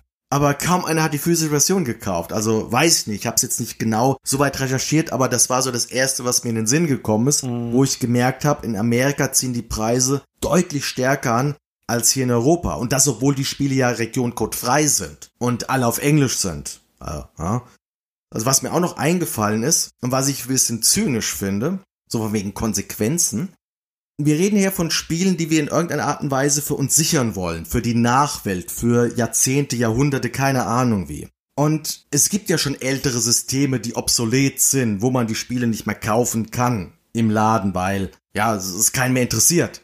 Und trotzdem kommst du an die Spiele ran übers Internet, weil es dort genügend, hm, ja, Kopien gibt. Und das ist ja besonders krass bei C64-Spielen. Mhm. Da kriegst du alles, was es mal gab. Und woran liegt das denn? Das liegt an den Raubkopierern, die das System damals kaputt gemacht haben. Weil die damals die ganzen Kopierschütze gecrackt haben. Ich weiß zum Beispiel auch von irgendwelchen Titeln, komme jetzt leider nicht auf den Namen, aber es fällt mir gerade so nebenbei ein, bei irgendwelchen Titeln, da sind dann sogar die dann im Nachhinein veröffentlicht wurden über irgendwelche digitalen Stores. Ja. Da hat man dann gemerkt, da waren dann die gecrackten Versionen wurden da angeboten. Mhm. Weil die Entwickler oder die Publisher selbst den Kopierschutz nicht entfernen konnten oder vielleicht auch zu faul waren, sich gedacht haben, wozu sollen wir das machen? Das haben ja schon Hacker gemacht damals. Ja. Und das ist halt so ein bisschen irgendwie so gruselig und ich will jetzt hier niemanden zu irgendwas animieren. Aber ich weiß zum Beispiel auch, es ist möglich, an diese ganzen verloren geglaubten Wii und Wii U Games heranzukommen. Und das ist jetzt mehr eine Warnung an die Hersteller der Konsolen. Sorgt dafür, dass das Zeug in irgendeiner Art und Weise zugänglich bleibt. Weil ansonsten sorgt ihr nur dafür, so wie Jim Sterling das in einem ihrer Podcasts gesagt hat, es ist moralisch jetzt erlaubt, PlayStation 3 Spiele zu kopieren dass dann die Spieler eben so, ja, so rogue gehen, eben halt sich eben ihre eigenen Wege suchen, mit denen dann die Hersteller überhaupt nicht einverstanden sind. Und dieses Thema, was du sagst, so Aufbewahrung für die Nachwelt, also ich hatte jetzt das Spiel Castlevania Resurrection erwähnt. Ich möchte hier wirklich nochmal so eine Lanze brechen für die Leute, die sich bei diesen Preservation-Websites da einsetzen für diese Archivierung von Prototypen und nicht erschienenen Titeln und so weiter. Und da gibt's eben dieses eine, das können wir vielleicht auch nochmal verlinken, das nennt sich Sega Dreamcast Info Preservation Games. Wenn du bei denen auf die Seite gehst, dann siehst du also wirklich, wie akribisch die dabei auch vorgehen. Auf deren Seite kannst du zum Beispiel die Dreamcast-Version von Half-Life, die es gab, herunterladen. Oder eben Castlevania Resurrection oder dieses Agatha für Dreamcast haben sie irgendwie auch gefunden. Aber es ist nicht nur so eine billige Raubkopierer-Seite. Im Gegenteil, es ist ja keine Raubkopierer-Seite. Es ist eine Preservation-Seite, die sich einfach wirklich zum Ziel gesetzt hat, das aufzuheben mit allem, was dazugehört. Und dazu gehören eben Fotos von diesen Discs, dazu gehören von Fans gemachte Aufmacher, Coveraufmacher für die entsprechenden Spiele und so weiter. Da gehören die Geschichten dazu, die dahinter stehen, wann diese Versionen gezeigt wurden, wem sie gezeigt wurden, wie sie angekommen sind, aber warum sie dann auch letztendlich überhaupt nicht auf den Markt gekommen sind. Und all das versucht man eben auf diesen Seiten irgendwie den Leuten näher zu bringen. Und wenn du dann diesen Aufwand dahinter siehst, dann merkst du auch, wie wichtig das den Leuten ist. Ja, wer würde sich denn sonst die Mühe machen, all das so akribisch zu dokumentieren? Und ich finde, da müssen einfach die Hersteller auch von ihrer Seite irgendwie noch mehr tun oder sich zu so einer Allianz, Preservation Alliance oder wie auch immer man das nennen mag, zusammenzuschließen, um das zu schützen. Ja, dieses Gut. Es würde doch schon reichen, wenn die die Hersteller ihren Segen für solche Seiten geben. Genau. Ich weiß natürlich jetzt nicht bei dieser Seite, weil ich mich jetzt damit nicht auskenne, weil ich die Seite jetzt selbst mir noch nicht angeschaut habe, ob Sega das okay dafür gegeben hat. Weil wenn nämlich nicht, dann befinden wir uns hier in einer sehr wackeligen rechtlichen Grauzone. Das ist richtig, ja. Bei den C64-Spielen zum Beispiel, da weiß ich, die sind größtenteils toleriert, weil im Umkehrschluss nämlich die wenigen Spiele, die nicht kopiert werden dürfen, die werden auch von den Seiten überall nicht angeboten. Ja. Das ist so Boulder Dash oder Spy vs. Spy. Mhm. Das ist alles von First Star. Die wollen das einfach nicht. Ja. Ich will halt, wie gesagt, hoffen, dass solche Seiten halt bestehen bleiben, auch wenn die Firmen halt dahinter kommen, weil wir hatten auch lange Zeit problemlos irgendwelche Nintendo-Spiele, die wir im Browser spielen konnten. Oder irgendwelche Fan-Remakes zu irgendwelchen Nintendo-Spielen über Jahrzehnte, wo sich alle gewundert haben, wieso macht Nintendo eigentlich nichts dagegen? Und dann kam raus, Nintendo hat nichts dagegen gemacht, weil Nintendo es schlicht und ergreifend nicht auf dem Schirm hatte. Weil wo sie es auf dem Schirm hatten, und dann ging es aber los. Haben sie alles alles dann abgewürgt. Aber richtig los. Also ich hatte jetzt vor einiger Zeit ein Interview mit jemand, der D-Makes macht. Ich habe ihn dann gefragt, hast du einen Ratschlag für Leute, die D-Makes machen wollen? Und sein erster Ratschlag war, Demaked, was ihr wollt, aber macht keine Nintendo-Spiele. Es gibt nur Stress und Ärger und rechtliche Klagen und alles Mögliche. Und Ja, als ob man in so ein Wespennest gestochen hätte. Nichts gegen Nintendo. Ja, ich kann das absolut nachvollziehen, dass sie da ihre intellektuellen Properties verteidigen wollen. Vor allem in den USA ist das ja ein sehr wichtiges Thema, aber. Ich weiß nicht, weißt du, über Musik kannst du auch Arrangements veröffentlichen. Und ich glaube, weißt du, Andy, was passieren würde, wenn die Community diesen Aufschrei, den wir jetzt hatten bei dem Store, wenn der sich nochmal verzehnfacht oder verfünfzigfacht von der Intensität, die Anzahl der Leute und also stell dir mal vor, wenn jetzt ein Großteil der Influencer alle auf dieser Thematik anfangen rumzuhacken oder sie zu analysieren und zu diskutieren, dass es früher oder später Hersteller geben wird. Und ich glaube, Microsoft wäre dann natürlich einer der ersten, die dann sagen, ja, das ist uns wichtig und was können wir mehr tun, um da diese Sachen irgendwie zu schützen, ja, und dass man sich wirklich ein paar kreative Sachen überlegt, wie man das machen kann, ja, und wir können sicherlich Ideen liefern, aber am Ende sind es halt die großen Publisher vor allem, die viele Marken unter ihren Fittichen haben, die da halt was machen müssen, ja. Ich glaube, sie profitieren auch selber durch einen gewissen Image-Schub und vielleicht auch durch eine Steigerung der Popularität dieser Marken, ja. Aber ich schaue hier gerade aufs Handy, äh, nicht aufs Handy, aufs Handout, Andy, und wir haben ja noch ein bisschen was vor uns. Ja, es geht so. Wir haben eigentlich nur noch einen Block, denn wir wollen jetzt am Schluss, nachdem wir jetzt über diese ganzen düsteren Prognosen, den Stress hinter allem geredet haben, wollen wir jetzt doch noch mal ganz entspannt uns PlayStation 3, PlayStation Portable und PlayStation Vita anschauen und noch so ein paar Titel nennen, die sich lohnen, die sich zu besorgen, also quasi den Podcast aufgreifen, den wir ursprünglich machen wollten. Denn auch wenn die Spiele noch erhalten bleiben, also auch im digitalen Store, das wird nicht auf ewig so sein und deshalb empfehlen wir jetzt noch ein paar Titel, die unserer Meinung nach spielenswert sind. Auch heute noch, auch wenn sie vielleicht über zehn Jahre alt sind. Genau.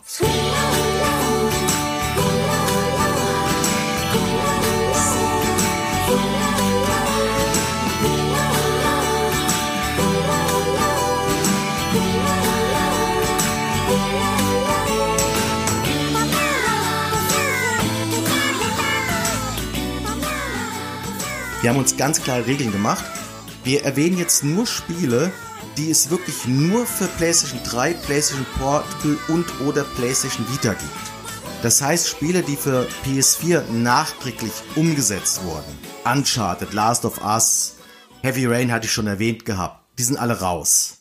Wir werden allerdings auf der anderen Seite, werden wir PS Now ignorieren. Weil das ist ein Streaming-Dienst, ein Leihservice mehr oder weniger, wo man zwar viele PS3-Spiele auf der PS4 und der PS5 spielen kann, aber keiner weiß wie lange und das wird wahrscheinlich rotieren, da werden Spiele verschwinden und man besitzt sie auch absolut gar nicht mehr, ja, weil man sie halt eben nur im Rahmen des Abonnements halt spielen kann. Mhm.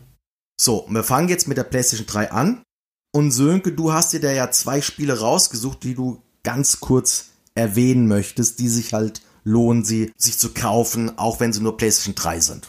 Genau, also wirklich ein Titel, der wirklich ganz hervorragend zeigt, was die PS3 damals auf dem Kasten hatte und das auch noch viel besser tut, als es mit den ersten beiden Teilen getan hat, ist Killzone 3 von Guerrilla Games die ja jetzt auch gerade an dem neuen Horizon arbeiten, die waren ja damals schon absolute Technikprofis und haben das System wirklich, ich weiß nicht komplett, aber sie haben es auf jeden Fall extrem beansprucht und ausgereizt und äh, im Speziellen bei Killzone, was man nicht nur am Spiel selber merkt, also das ist halt wirklich echt eine Grafikbombe, die auch spielerisch sehr viel Spaß macht. Klar, das ist jetzt nicht der innovativste Shooter, den es gab, aber es sieht halt einfach echt fantastisch aus.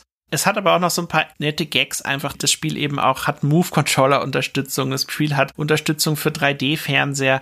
Die haben ja wirklich damals versucht, einfach alles technisch Mögliche in diesen Titel reinzustopfen, wie man sagt, ja. Ich persönlich muss sagen, ich habe es damals für PS3M getestet, hab's wirklich in einem Rutsch durchgespielt, weil es mich so umgehauen hat es macht einfach Spaß, die Story zu erleben. Das ist jetzt auch nicht so ewig lang, aber man hat da wirklich ein tolles Erlebnis. Natürlich, wenn man jetzt die Killzone-Reihe noch gar nicht kennt, ist es sicherlich vorteilhaft, erstmal bei Teil 1 anzufangen und dann über 2 zu 3 zu wechseln. Aber wenn man sagt, das ist einem nicht so wichtig, ich fange direkt mit 3 an, geht das natürlich da auch. Das ist jetzt nicht so dramatisch, wenn man die vorherigen Teile verpasst hat. Aber der Titel muss ich sagen, also da standst du wirklich damals beim Screenshot machen eine Szene nach der anderen und du hast dir immer gefragt, okay, soll ich das Bild nehmen oder lieber das? Das sieht alles so toll aus und wenn du das Ding einwirfst, auch heute noch, glaube ich, mit einem vernünftigen Fernseher, dann wird das sicherlich auch für Next-Gen verwöhnte Spieler noch äh, hier und dort ein paar sehr schöne Szenen zu erleben geben. Und deswegen, also meine Empfehlung wäre da zum einen für Killzone 3 und ein anderes Spiel, was ich auch noch kurz erwähnen möchte, womit ich sehr viel Spaß hatte, weil es eben auch ein schönes Multiplayer-Spiel ist, ein schönes Partyspiel ist, äh, und da sind wir auch schon beim Namen Start the Party. Also Start the Party ist ja ein Spiel, was damals von Supermassive Games entwickelt wurde für die PS3 und vor allem für die PlayStation Move Controller, als sie damals auf den Markt kamen. Und das ist im Grunde genommen so eine Minispielsammlung vor dem Fernseher deiner PS3. Bevor es losgeht, kriegt jeder irgendwie so eine Figur, die sieht aus wie so ein, so ein großer Spiegel und dann fotografierst du dich erstmal vor der Kamera, dann wird dein Gesicht in diesen Spiegel reingepappt und dann ist das deine Spielfigur. Es hat auch gar nicht mal so tolle Wertungen bekommen, aber ich kann nur sagen, als Partyspiel ist es tatsächlich viel witziger, als man glauben würde. Vor allem für Kinder witzig, weil es sehr nette Sachen eben mit der PlayStation Eye Camera macht und den Move Controllern, die damals rausgekommen sind und da würde ich sagen, das ist auch so ein Titel, der aufgrund seiner niedrigen Wertung oder nicht so hohen Wertung eben bei vielen auch so ein bisschen unter dem Radar läuft und halt auch äh, Gefahr läuft, in Vergessenheit zu geraten. Und den es, glaube ich, auch nicht bei PlayStation Now gibt, weil das ja ein Move-Titel ist, wo du zwingend auch einen Move-Controller, nee, sogar zwei, wenn du es im Multiplayer spielen willst, brauchst. Und insofern, wer da auch so ein bisschen auf diese ganze Bewegungsspielschiene gehen will, der kann sich auf PlayStation 3 das mal anschauen. Ja, also ich werde mir es merken, weil ich hatte es in der Tat gar nicht auf dem Schirm. Ja. Ich habe mir ein paar offensichtliche Kandidaten erstmal ausgesucht.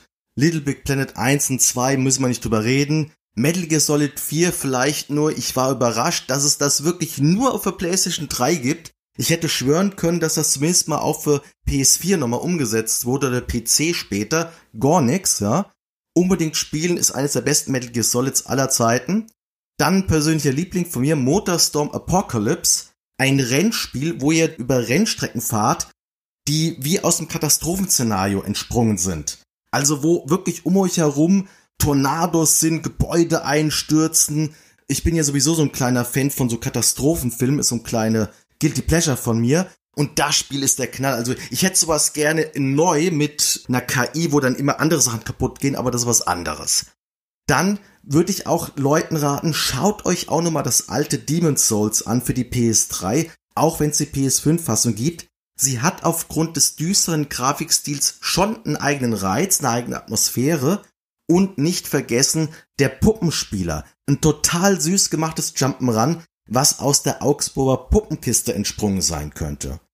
Und weil wir eigentlich über digitale Stores geredet haben, weil das waren jetzt alles physische Spiele, wo wir halt warnen, Leute, wenn ihr dann interessiert seid, kauft sie lieber jetzt. Es kann halt sein, dass sie vom Preis her steigen, weil halt eben sie für kein anderes System erhältlich sind.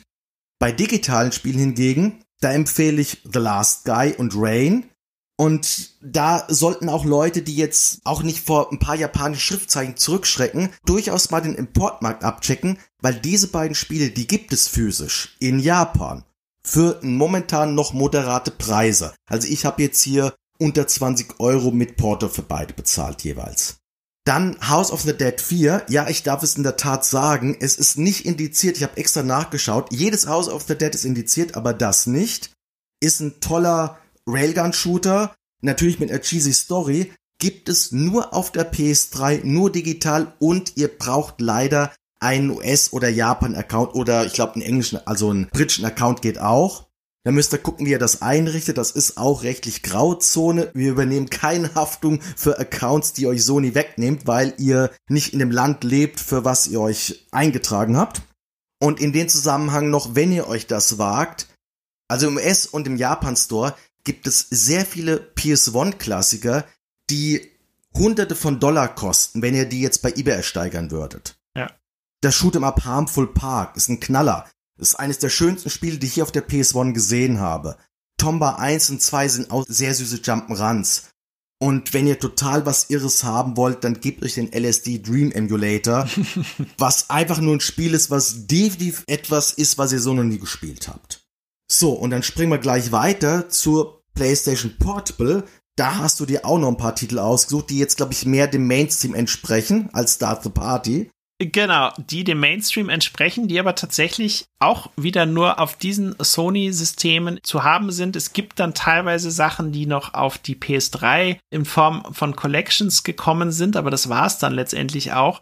Und da möchte ich natürlich ganz hervorheben, vor allem anderen natürlich die beiden God of War Teile, nämlich God of War Chains of Olympus und God of War Ghost of Sparta, das ist wirklich, vor allem, wenn du es damals zum ersten Mal auf dem Handheld gespielt hast, da hast du echt nicht schlecht gestaunt. Ein paar der technisch stärksten Spiele, die ich je gesehen habe, ja. Also wirklich, wie toll das aussieht. Das hat ja damals Ready at Dawn entwickelt, die ja mittlerweile sich eher so in dem VR-Sektor jetzt spezialisiert haben, aber die haben echt einiges aus der PSP rausgeholt. Und das war spielerisch auch abwechslungsreich. Da waren coole Gegner drin. Da waren halt typische God of War Elemente drin, wie die verruchten Minispiele und so weiter. Also das war alles einfach in diesen Titeln schon drin. Und das sah einfach echt klasse aus. Und die sollte man auf keinen Fall, wenn man PSP spielt, verpassen wenn man die beiden God of War Dinger dann auf der PS3 spielen will, gibt's die seit September 2011 noch als die God of War Origins Collection, also wie der Name schon sagt, die Ursprünge sozusagen werden da zusammengefasst. Also das ist auf jeden Fall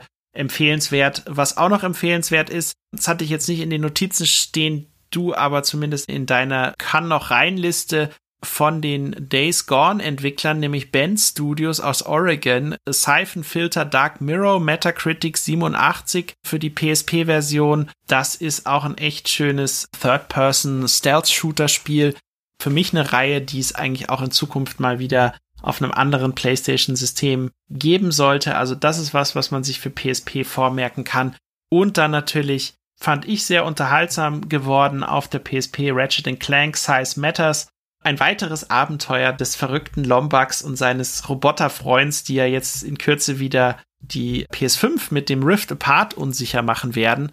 Die haben aber auch in der Vergangenheit ja schon auf vielen anderen PlayStation-Konsolen richtig tolle Spiele abgeliefert und das hat zum Beispiel für die PSP-Version damals Metacritic 85, also auch das von High Impact Games war das sehr unterhaltsames PSP-Spiel.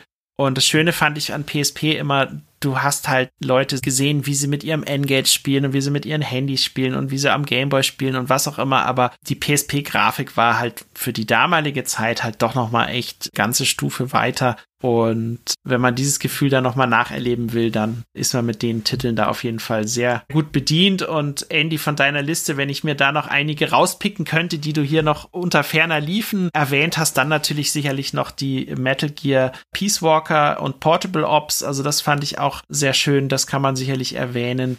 Und Tactics Ogre, das ist auch sicherlich nochmal für die Taktik- und Strategiefans unter euch ein sehr feiner Titel, den man nicht verpassen sollte. Wobei der schon, glaube ich, ziemlich teuer ist, leider. Ja, genau. Luminous 2 fand ich auch noch ein ganz hervorragendes Puzzlespiel.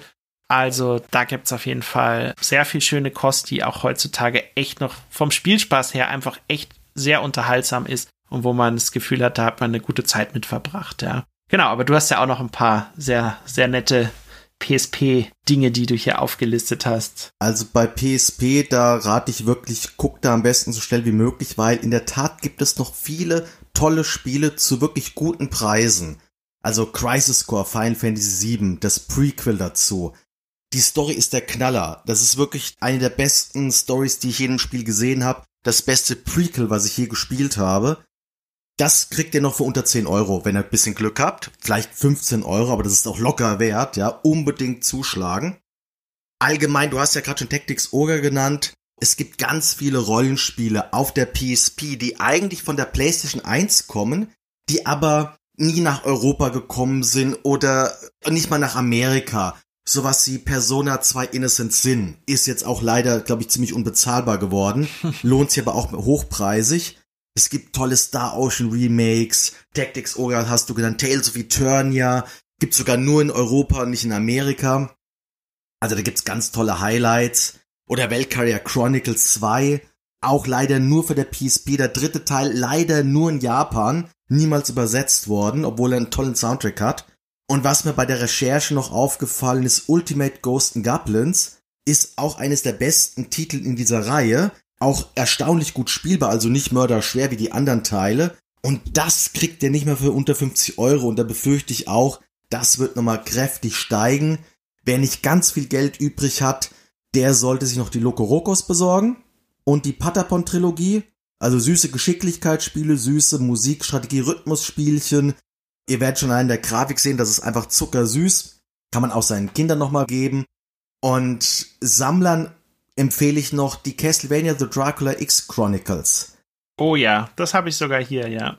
Das ist die einzige Möglichkeit, neben der PC Engine Version eine physische Version von Rondo of Blood zu besitzen. Und da ist ja noch das Remake mit drauf, auch wenn das nicht so toll ist wie das Original. Und wer noch bisschen in Richtung Japan schienen will, es gibt so tolle Kollektionen von Salamander, Twinwin, Parodius, diese ganzen Shoot'em-Ups mhm. von Konami. Die sind auch sehr gut gemacht und da sind auch zum Teil Titel drin, so ein Gradius 2 für das MSX. Das ist ein extrem krasser Geheimtipp. Der ist halt wirklich nur auf diesen Sammlungen drauf oder eben auf einem MSX Originalmodul, was unbezahlbar geworden ist. Ja. Ja. Und dann fehlt jetzt eigentlich nur noch die PlayStation Vita. Ja, PlayStation Vita, wir hatten es ja vorhin schon kurz erwähnt mit dem rückseitigen Touchscreen. Das war ja so eine Geschichte, die die PlayStation Vita in meinen Augen besonders gemacht hat. Und das allererste Spiel, was ich mir damals für die PlayStation Vita sogar noch aus Japan importiert habe, war Uncharted Golden Abyss. Das hat in der japanischen Version logischerweise ein japanisches Cover. Ich dachte erst so, hm, kommst du mit dem Spiel zurecht, aber Gott sei Dank kannst du es auf Englisch einstellen. Ah, das ist gut, weil die europäische Version, die ist auch schon bei 35 Euro aufwärts. Ja, und ich muss sagen, ich hatte für mich so damals das Gefühl, so ich war großer PSP-Fan, habe mir da drei verschiedene PSP-Modelle und bin aber dann eben auch zur Vita gleich natürlich rüber gewechselt, als sie kam, habe mir die aus Japan importiert mit diesem Spiel. Und das hat meiner Meinung nach Andy, du hast da noch eine gegensätzliche Meinung, aber ich finde, es hat technisch auf jeden Fall einiges. Ich wollte es nicht erwähnen. Einiges aus diesem Gerät rausgeholt. Und es hat auch immer wieder so ganz nette Spielereien eingebaut. Ich sag mal nur ein Beispiel von einem späteren Bereich. Da bist du in so einem Kanu unterwegs oder in so einem Paddelboot und musst dann abwechselnd links, rechts mit dem Zeigefinger auf dem Touchscreen irgendwie so das so nachpaddeln und es versucht einfach irgendwie so diese Vita-Elemente unterzubringen. Manchmal wirkt es ein bisschen krampfhaft, aber es sieht einfach toll aus. Es ist sehr schön zum Zeigen. Und da würde ich mir wünschen, dass sie vielleicht doch noch mal irgendwie eine Remaster-Version bringen, die das vielleicht auch anderen Leuten schmackhaft macht. Ich fand es persönlich sehr unterhaltsam. Ich kenne auch viele andere Leute, die es mochten. Du gehörst jetzt scheinbar nicht dazu. Aber ich, ich war enttäuscht, weil es grafisch ist es eine Granate, aber spielerisch ist es halt 0815. Und bei Uncharted will ich mehr als nur eine Grafikdemo. Es ist ein gutes Spiel, aber nicht mehr. Genau, also gut auf jeden Fall, dass du es nochmal erwähnst. Ich persönlich fand es damals nicht nur gut, ich fand es sogar sehr gut. Ich weiß nicht, vielleicht war ich auch ein bisschen in der Vita-Launch-Euphorie, die sich ja dann doch recht schnell gelegt hat, aber das war auf jeden Fall ein Titel, den ich auf der Vita sehr schön fand. Und dann gibt es aber auch noch einen anderen Zwei andere eigentlich. Einmal Little Big Planet Vita ist auch ein sehr schönes Little Big Planet geworden, was auch sehr viel Gebrauch von diesen ganzen Besonderheiten, vor allem den beiden Touchscreens macht. Aber dann auch ein anderer Titel, der wirklich, ja, will mal sagen, den viele gar nicht kennen, nämlich Murasaki Baby.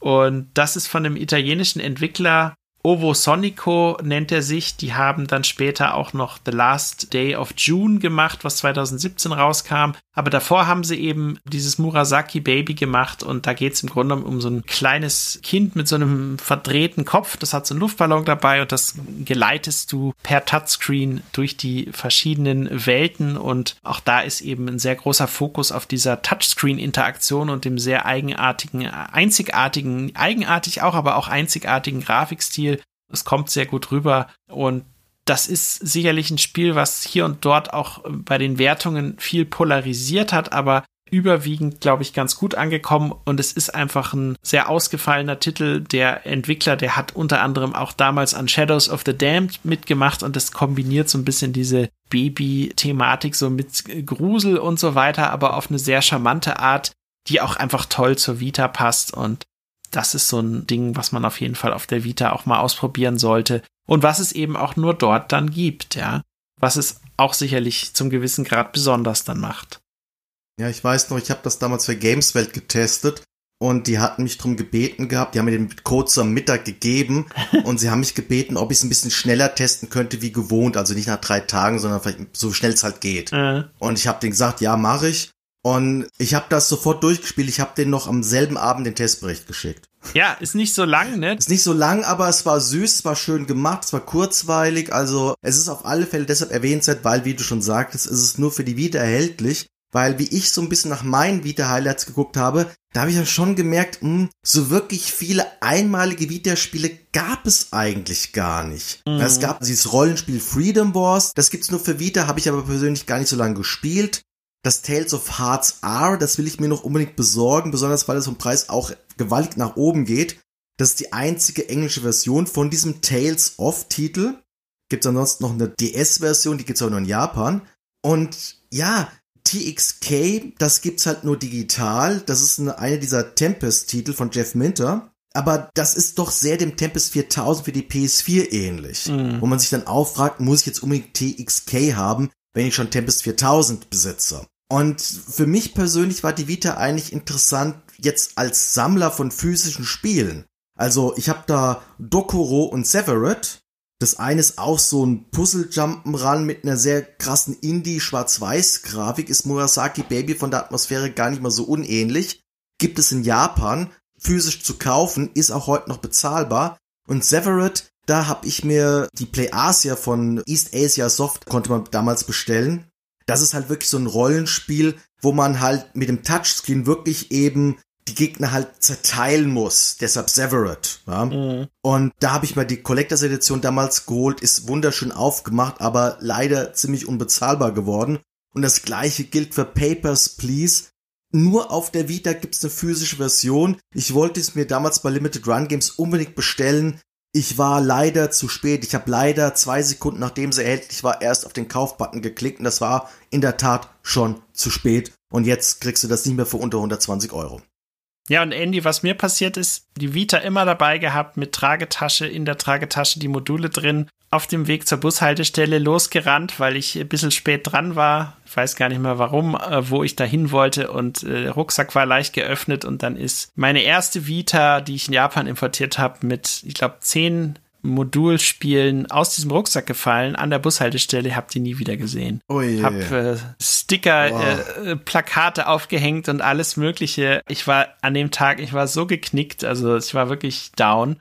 Das Witzige war, das Spiel, was ich zu dem Zeitpunkt gerade getestet hatte, hatte so eine äh, Cloud-Save-Funktionalität und dann konnte ich genau an der Stelle, wo ich aufgehört habe, nachdem ich dann eine neue Vita hatte, genau an der Stelle dann weiterspielen. Und da war ich dann tatsächlich froh, dass ich so viele Download-Spiele hatte, weil auch die konnte ich dann, weil sie eben mit meinem Account verknüpft waren, problemlos wieder auf das Gerät packen. Die ganzen Module waren halt, wie gesagt, weg. Das hat mich wirklich am allermeisten gestört. Aber Spielstände und äh, vor allem auch eben die Download-Spiele ist ja alles noch dann beim neuen Gerät wieder abrufbar gewesen. Ja, da weine ich heute noch eine Träne hinterher. Tja, und die Verfechter der digitalen Spielekäufer sagen jetzt, siehste, bei digitalen Spielen wäre das jetzt nicht passiert. ja. So, ich denk mal, damit sind wir jetzt durch. Wir haben euch jetzt auch noch schön mit Dutzenden von Spieletiteln vollgeballert.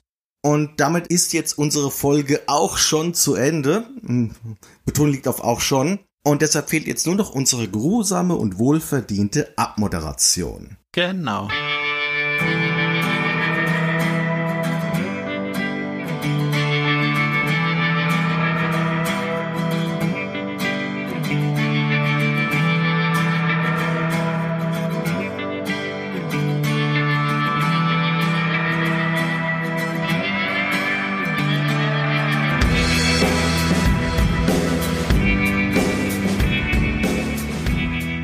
Wir haben jetzt das Thema fachgerechte Örter und fragen nun euch, liebe Zuhörer, habt ihr eigentlich auch Angst um eure geliebten Klassiker, die ihr digital erstanden habt? Fürchtet ihr um eure PlayStation 4 Sammlung, ob ihr sie noch irgendwann in ferner Zukunft spielen könnt? Oder ist euch das alles egal, weil ihr in 20, 30 Jahren sowieso nur noch auf eurer PlayStation 7 zockt? Außerdem möchte ich natürlich wissen, wie euch die Folge gefallen habt. Ob ihr noch irgendwelche Fragen habt, die ihr loswerden möchtet, dann meldet euch bei uns. Ihr könnt euch bei uns melden über Discord.